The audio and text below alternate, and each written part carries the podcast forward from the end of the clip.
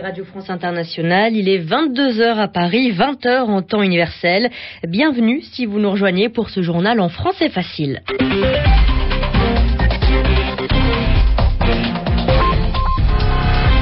Laurie Fachot avec Natacha Vesnich. Bonsoir. Bonsoir Laurie, bonsoir à tous. Jacob Zuma, bientôt président de la République en Afrique du Sud. On attend les résultats des élections législatives ce mercredi soir. Jacob Zuma est le chef du parti au pouvoir, l'ANC. Le sort de la population au Sri Lanka inquiète la communauté internationale. Le Conseil de sécurité des Nations Unies se réunit dans une heure. Le Premier ministre indien convoque lui aussi une une réunion spéciale. On fera le point sur la situation au Sri Lanka dans ce journal. Également dans l'actualité, la libération de quatre otages occidentaux dans le nord du Mali. Ils avaient été enlevés au Niger en décembre et janvier dernier. Le journal en français facile. Et on commence avec l'économie et des mauvaises nouvelles qui nous viennent du Fonds monétaire international. Oui, les prévisions de l'économie mondiale sont à nouveau revues à la baisse. Le FMI prévoit que l'économie mondiale va diminuer, baisser de 1,3% cette année. Le FMI demande aux États qu'ils continuent leur politique de relance, c'est-à-dire qu'ils continuent à mettre de l'argent pour favoriser la croissance et lutter contre le chômage. Et les États-Unis ont une lourde responsabilité dans cette crise. C'est une déclaration signée Timothy Geithner, le secrétaire américain au Trésor, ajoute que le monde entier doit travailler ensemble pour parvenir à résoudre la crise. Les États-Unis, restons-y avec le directeur financier de Freddie Mac retrouvé mort chez lui ce mercredi. Freddie Mac, c'est le nom de cette société euh, qui sert à financer les crédits immobiliers pour acheter une maison. La police pense que le directeur financier de Freddie Mac s'est suicidé, autrement dit qu'il s'est donné la mort lui-même. La situation au Sri Lanka inquiète de plus en plus la communauté internationale. Car des milliers de civils sont coincés, piégés entre d'une part les tirs des rebelles et d'autre part l'offensive de l'armée, du gouvernement.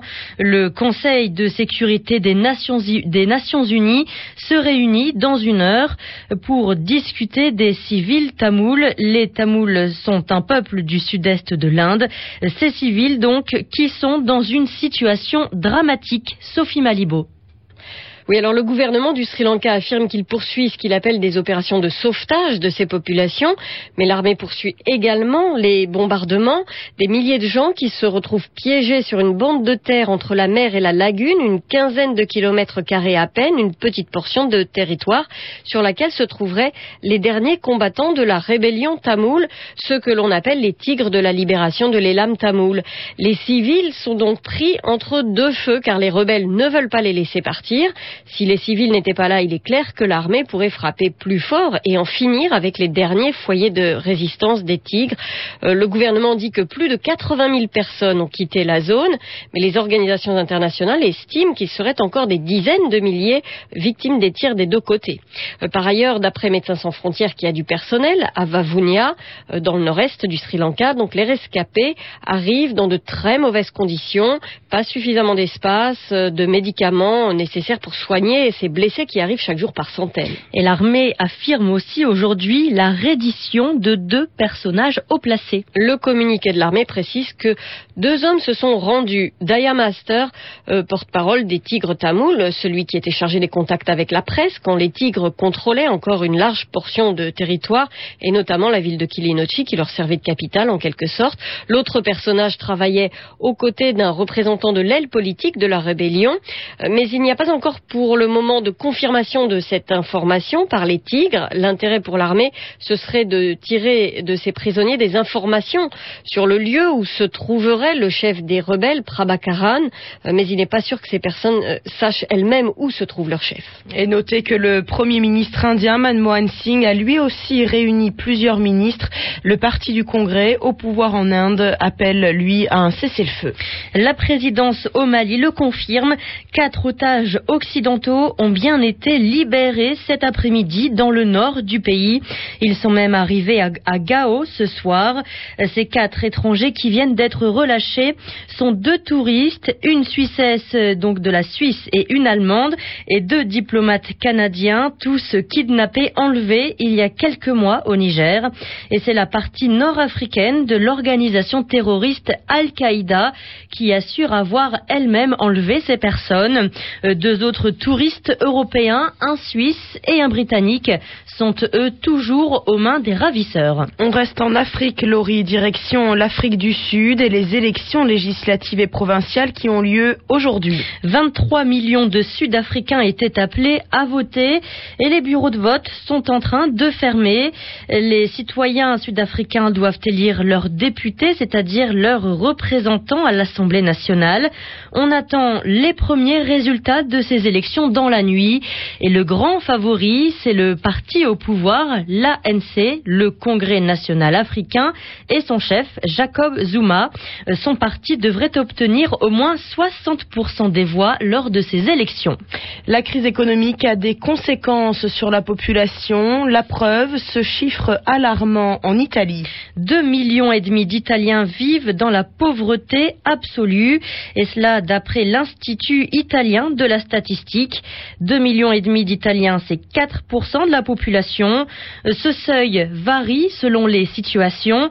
Euh, Par exemple, pour un adulte vivant seul dans le nord de l'Italie, le seuil de pauvreté absolue s'établit à un peu moins de 700 euros. En France, les pêcheurs sont en colère. Ils protestent contre les quotas de pêche. Les quotas leur interdisent de pêcher plus qu'une certaine quantité de poissons chaque année. Le cabillaud et la sole, par exemple, dans le nord de la France. Mais pour la Commission européenne, si on ne limite pas la pêche, bientôt, eh bien, il n'y aura plus rien à pêcher. En clair, il y a trop de bateaux et pas assez de poissons. Et c'est donc pour cela qu'il faut limiter la pêche dans les eaux européennes. Comme nous l'explique Nathalie Charbonneau, elle est la porte-parole du commissaire européen à la pêche. On l'écoute, elle est interrogée par Jean-François Cadet. Aujourd'hui, si l'on veut assurer une pêche pérenne, il faut s'occuper de la gestion des stocks de poissons. À titre d'information, 88% des stocks européens sont surexploités. On a 30% de nos stocks de poissons européens qui sont hors des limites biologiques, c'est-à-dire qu'ils ne peuvent pas se reproduire au rythme normal parce que la population des reproducteurs est devenue insuffisante. On voit bien qu'il y a un problème là. La politique que propose l'Union européenne, c'est de préserver le métier des pêcheurs de demain et pour cela, préservons d'abord les stocks de poissons qui est intrinsèque au métier de demain. Donc gérer la pénurie aujourd'hui pour préparer l'avenir. Gérer au mieux les ressources naturelles qui sont offertes par les océans et les mers pour permettre aux pêcheurs d'avoir un avenir dès maintenant. On peut tourner le problème dans tous les sens. Aujourd'hui, c'est la capacité de flotte qui est trop importante par rapport à ce que les stocks peuvent supporter. Dans, beaucoup de pêcheries, on peut continuer à pêcher jusqu'à deux ou trois fois plus que ce que les stocks nous permettent de, supporter. Donc cela résulte en fait de la surcapacité de la flotte. C'est tout simplement une capacité de pêcher beaucoup plus ce que le stock peut vous offrir. C'est-à-dire, on peut avoir, prenons l'exemple de des bateaux industriels, un bateau industriel peut pêcher peut-être l'équivalent de ce que 100 bateaux artisanaux vont pouvoir pêcher. Mmh. C'est cette capacité-là auquel on doit s'atteler. Donc si on réduit cette capacité, ça veut dire qu'il doit y avoir moins de bateaux dans les mers et les océans euh, européens. Nous parlons de capacité, c'est-à-dire pas de nombre de bateaux, mais des énormes, des énormes bateaux qui, euh, qui prennent une capacité tellement tellement importante, si vous voulez, oui, c'est- sur ce type de capacité que l'on doit absolument euh, s'atteler, c'est-à-dire les États membres doivent veiller à ce qu'il n'y ait plus cette surcapacité. Aujourd'hui, vous savez, la, la surcapacité de flotte, c'est économiquement inefficace, parce que premièrement, ça épuise les stocks, mais aussi parce que ça réduit de façon constante les profits du secteur de la pêche. Nathalie Charbonneau, la porte-parole du commissaire européen à la pêche. Elle était interrogée par Jean-François Cadet. Un mot de football et on connaîtra dans quelques instants l'affiche de la finale de la Coupe de France. Toulouse, cinquième au classement de la Ligue 1, joue actuellement contre Guingamp, le onzième de la Ligue 2, et Guingamp mène un but à zéro pour le moment. Hier, Rennes s'était imposé un but à zéro face à Grenoble. RFI 22h10 à Paris.